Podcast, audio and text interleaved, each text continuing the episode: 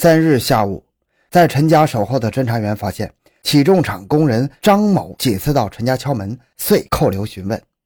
张某反映，案发前几个月，陈涛曾多次找自己姐姐说能帮助贷款，并以此为由催要活动费。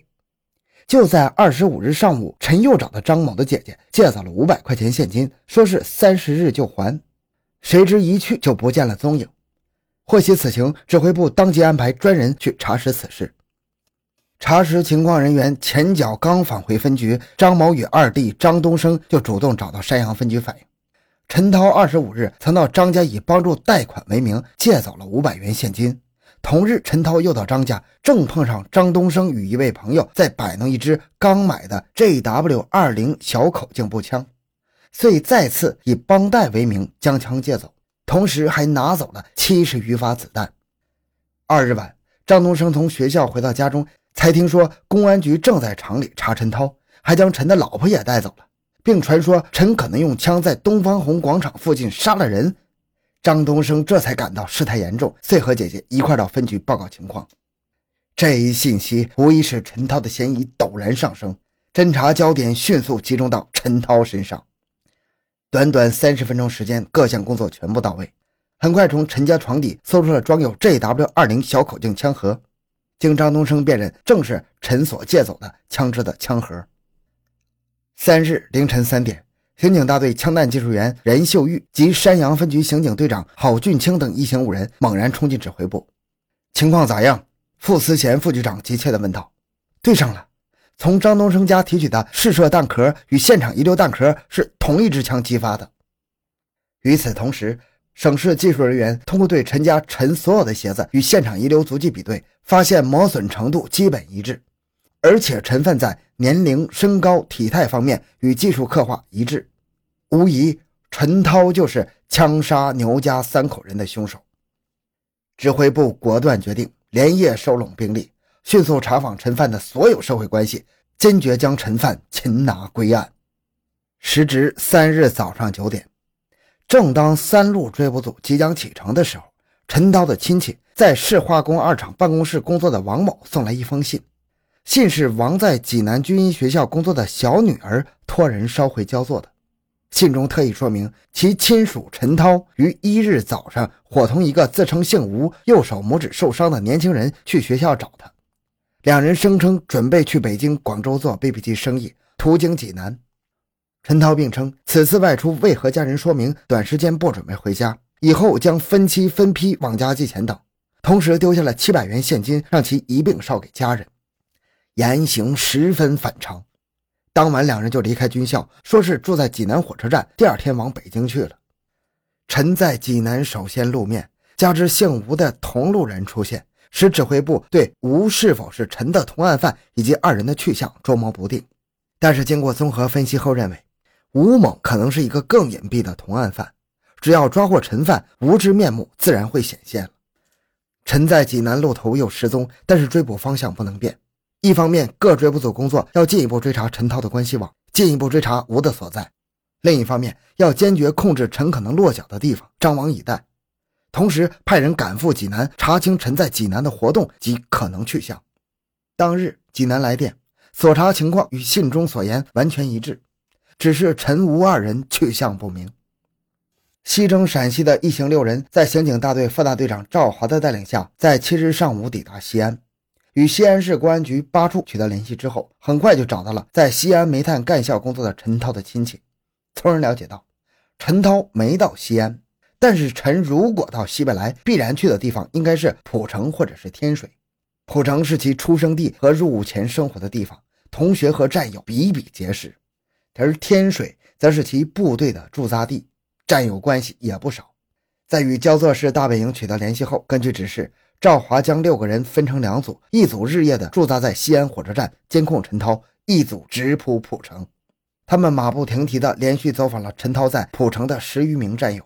调查最后集中到一点：陈涛极可能去天水，而在天水拖拉机造厂，陈有一个最要好的朋友吴某某。一到天水，追捕小组直奔天水市城郊陈原来的所在部队，并很快找到了陈的老班长。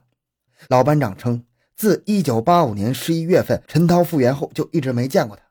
但在昨天下午，陈涛和一个姓吴的来到部队，找到老班长，态度反常，一直追问部队的装备情况，并执意请老班长拿枪去打靶。陈涛不仅到了天水，而且有在部队搞枪的苗头，情况十万火急。现在已经是深夜十二点了，赵等人很快向团首长讲明了利害关系之后，请求给予人力、交通上的支持。部队首长急令空出一条专用的通讯线路。使追捕组迅速将重大情况通报到焦作指挥部，并很快与天水市公安局取得联系。同时，部队连夜调人派车。凌晨时分，一辆军用的吉普车就载着赵华老班长等人冒雨直奔天水市的北道区。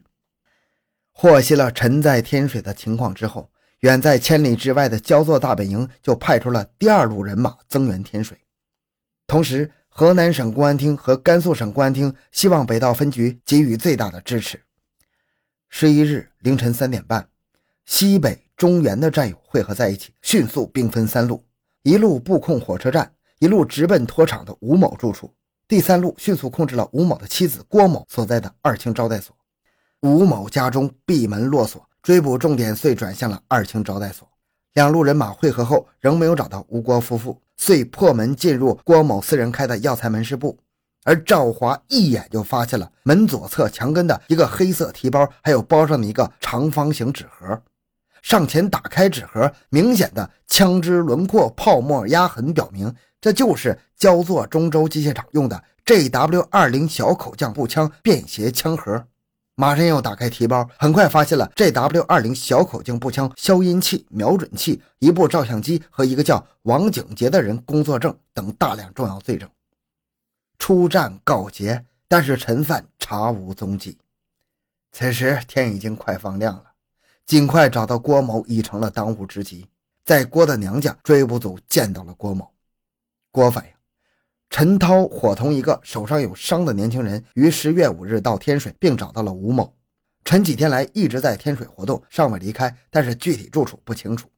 下午五点，重新调整后的守候力量进入一级戒备状态。当夜十点钟，在天水拖拉机厂吴某的楼前，一辆人力三轮车载着两个年轻人出现了。两个人下车，朝楼上望了一会儿，直奔楼上，一会儿又从楼上下来，似乎觉察到什么，疾步返回三轮车。就在此时，八名守候干警迅速围住二人：“你们哪儿的？”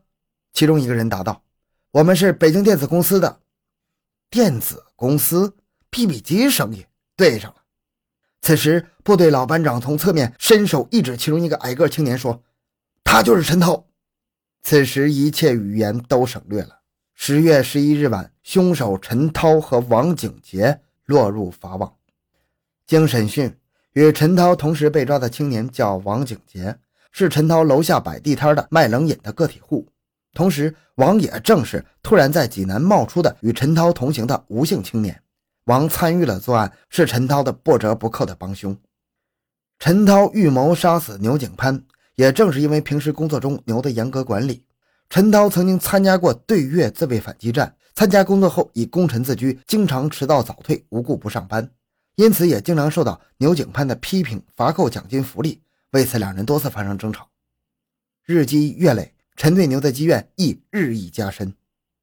案发前，车间为工人发福利。因未见到陈涛，牛将陈的六十元奖金及一捆啤酒暂时带领回家。陈得知后恼羞成怒，遂生杀人之念。九月二十五日，陈范借了步枪之后，对妻子称去新乡谈笔生意，然后就直奔长垣县魏庄村找了一个帮手。王景杰此时正在老家魏庄村秋收。两人见面之后，陈涛先是邀请王一同去广州押一批货，到了第二天晚上，又对王讲。有人出二十万让杀一个姓牛的，如果王同意参加，事后对一半分成。王景杰见钱眼开，一拍即合，乘车直奔焦作。三十日中午一点，两个人到了牛景潘家，寒暄之后，陈装上子弹及消音器，对牛声称为师傅买了支枪。牛见二人坐着不走，就下楼买菜买酒。而牛文慧为二人切了哈密瓜后，又转回北侧卧室看电视。此时，两个人就朝里屋的牛文慧射了一枪。牛文慧一声惊叫，陈就猛扑过去，卡住了牛文慧的脖子。王景杰随即持枪朝小文慧的头部连补两枪，可怜的牛文慧瞬间就躺在了血泊之中。两人拉上屋门回到客厅，几分钟后，正好张素巧下班回家，又是一声枪响，张素巧也倒在了血泊之中。王景杰上前拉着张素巧的身体，陈涛见张素巧仍然动弹，情急之下一枪击中了王景杰的右拇指。王包扎后，陈再装满子弹。等到牛景潘归来的时候，他又成了枪下之魂。然后两个人洗劫了一千五百元现金、一部照相机、一条烟，然后将三个人的手表及张素巧的戒指、项链、耳环一并撸了下来。之后，两个人分别穿了牛的鞋子，又拖了地板，捡了弹壳，粗略的处理现场后，仓皇逃走。十月二十六日上午，焦作市中级人民法院对二犯公开审理，依法判处。二犯死刑。好，这个案子讲完了。小东的个人微信号六五七六二六六，感谢您的收听，咱们下期再见。